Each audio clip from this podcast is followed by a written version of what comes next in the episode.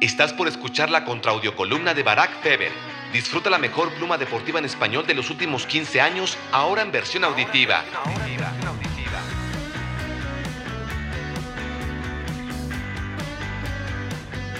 La liebre, la cigarra y el Real Madrid.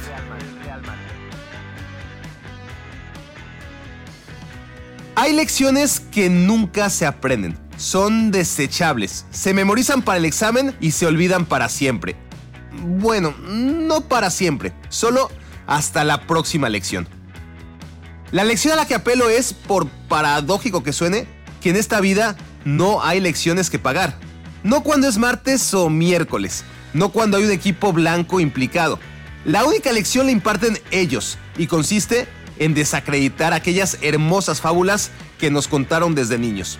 Ingenuos intentos de sopo por construir un mundo mejor. Y no aprendemos.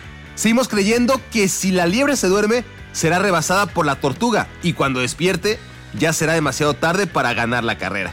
Queremos pensar que el invierno recompensará a la trabajadora hormiga y congelará a la relajada cigarra. Pero no. El Real Madrid siempre ha sido un equipo golfo que selecciona minuciosamente en qué partidos le conviene dejarse la piel. Todos hacen partidos buenos y malos, pero al menos disimulan interés. El Madrid no. Si el Madrid puede perder un partido, lo pierde. Solo gana cuando hay que ganar. Y aún en esos duelos, aquellos partidos de vida o muerte, no esperen tensión y seriedad durante 180 o 210 minutos, porque eso no va a pasar. ¿Para qué se esfuerza tanto tiempo cuando puede deambular en la comodidad del letargo hasta sentir las cuerdas en la espalda? Y es hasta entonces cuando el Madrid reacciona, donde produce por generación espontánea la pasión, contundencia y carácter que le hacen único. El Real Madrid solo es el Real Madrid en casos de emergencia. Así como hay más de mil formas de morir, solamente hay una forma de no morir. La supervivencia del Real Madrid en la Champions League es monótona y predecible, a la vez delirante e histérica.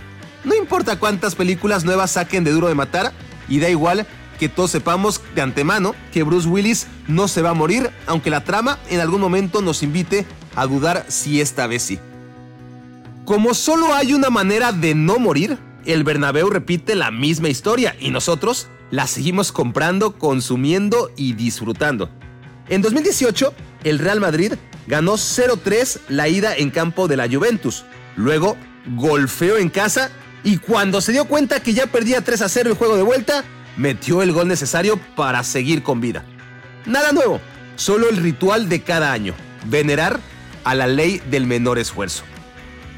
Ayer el Chelsea desempeñó el papel de aquella Juventus. Los intérpretes del enemigo cambian, pero el guion es idéntico. Y no tiene enseñanza, pues no la necesita.